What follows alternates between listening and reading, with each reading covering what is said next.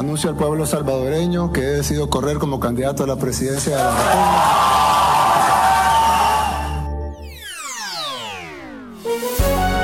Hola, bienvenidos. Es martes 20 de septiembre y estas son cinco de nuestras noticias del día en NTN 24.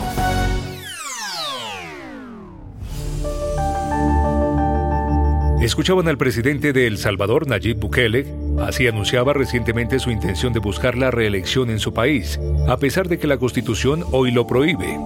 Sin embargo, una sentencia de la Sala Constitucional ratificada el pasado 3 de septiembre establece ahora que la decisión de que un presidente continúe en el cargo recae en los electores. Es este redactado de los magistrados electos por una asamblea de mayoría oficialista el que estaría generando el punto abierto a interpretación. Hablamos sobre los retos para la institucionalidad salvadoreña con Ricardo Valencia, periodista y autor de un artículo sobre el tema publicado en el Washington Post.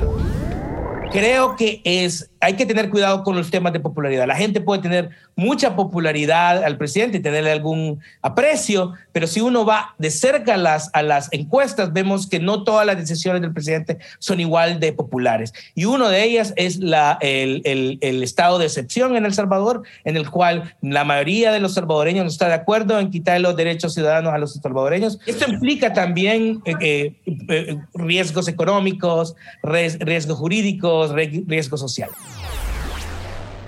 Is America's primary system working? Is the Electoral College still the best process for electing a president? Could a third party candidate ever be successful?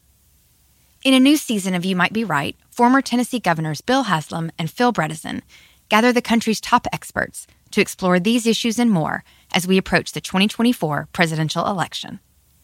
Listen to You Might Be Right, a new podcast from the Baker School at the University of Tennessee, available now wherever you get your podcasts.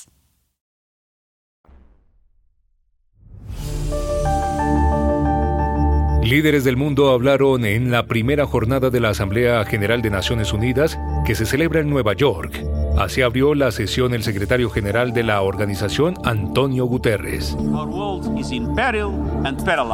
Nuestro mundo está en peligro y paralizado. Las divisiones geopolíticas están socavando el trabajo del Consejo de Seguridad. La Carta de las Naciones Unidas y los ideales que representa están en peligro. Tenemos el deber de actuar y sin embargo estamos atascados en una colosal disfunción mundial.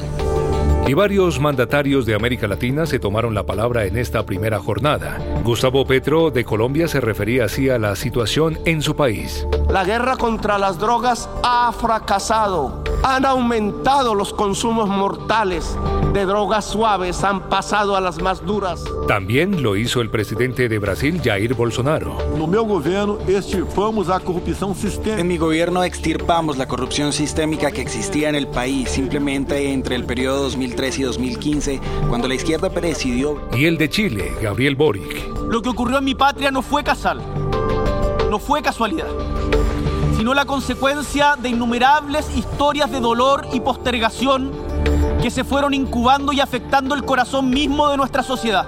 ¿Qué se lee de la participación de América Latina en esta Asamblea General? El análisis lo ofrece Mariana Aparicio, doctora en Ciencias Sociales y profesora asociada de la Facultad de Ciencias Políticas y Sociales de la Universidad Nacional Autónoma de México identificar en los pronunciamientos de eh, la Asamblea General ¿no? Identificación y visibilidad de problemas internacionales y nacionales, liderazgo, ¿no? De algunos mandatarios, posicionamientos de política exterior, eh, atención, ¿no? Obtener la atención del mensaje de grandes audiencias, eh, empatar reuniones y agendas con otros estados. También otra cuestión muy importante es cómo los países van modificando sus posiciones de acuerdo al interés de potencias eh, importantes regionales. Por su parte, el presidente de Estados Unidos, Joe Biden, retrasó su intervención en Naciones Unidas a mañana. ¿Qué esperar de su participación y cuáles son las prioridades?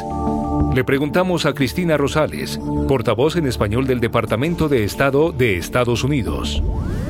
El presidente va a hablar sobre la inseguridad alimentaria que estamos pasando a nivel global, eh, obviamente sabiendo que es una inseguridad que es causada por el cambio climático, tema de, la salud global, eh, como una seguridad que tenemos que tener a nivel global, a nivel mundial, una seguridad sanitaria. Y por último, el presidente se va a enfocar mucho en la Carta de la ONU respetar la Carta de la ONU, sabiendo que uno de los miembros de la ONU no lo está haciendo hoy en día, el caso de Rusia, por la invasión que ha hecho, por la invasión injusta eh, que ha hecho contra Ucrania.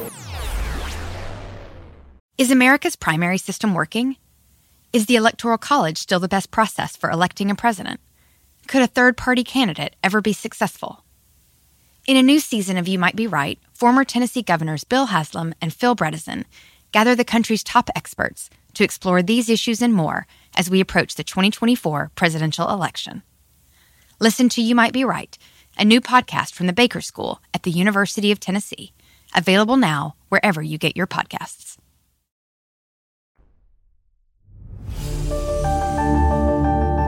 El huracán Fiona ha causado al menos cinco muertes a lo largo del Caribe desde el domingo, una en Guadalupe, dos en Puerto Rico y dos en República Dominicana. En ese último país, en las últimas horas, los daños estructurales también fueron de gran impacto.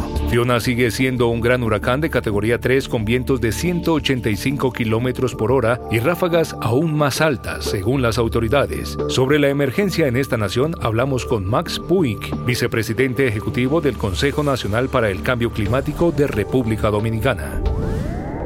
En primer lugar, em, están las operaciones eh, de, emergencia. Tienen que ver con atender la seguridad de las personas. Hay cerca de 13.000 eh, personas desplazadas de sus hogares.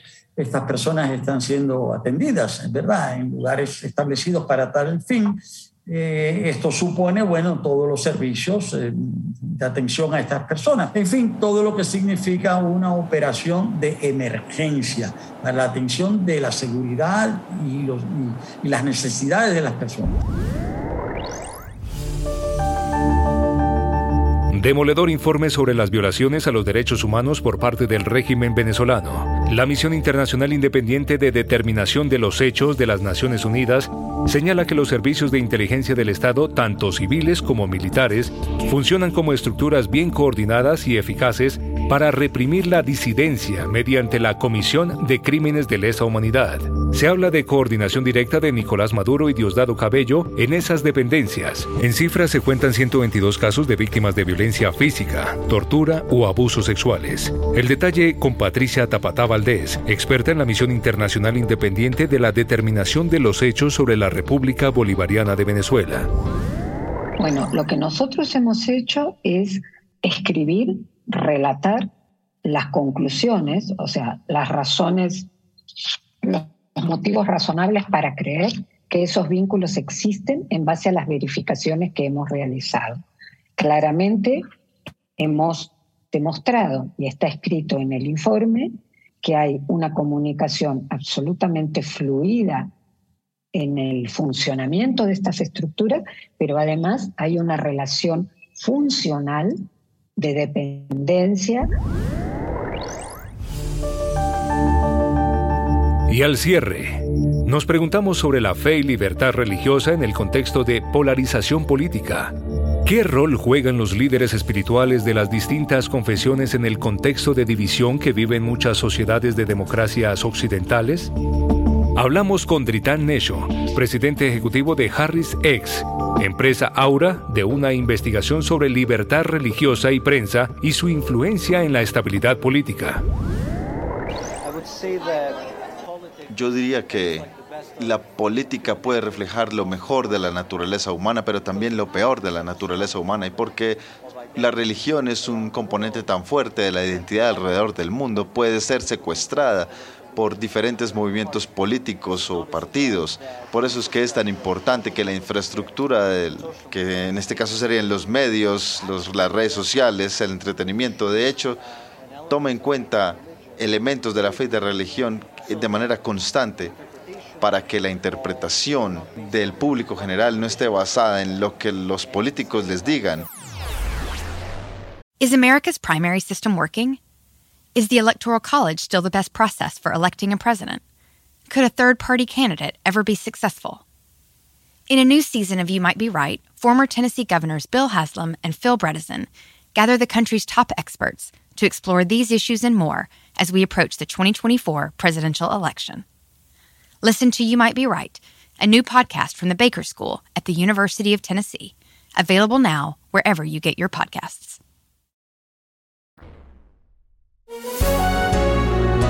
Si te gustó este podcast, puedes buscar más de nuestro contenido en nuestra página web www.ntn24.com. En el podcast de NTN24 te informamos y te acompañamos.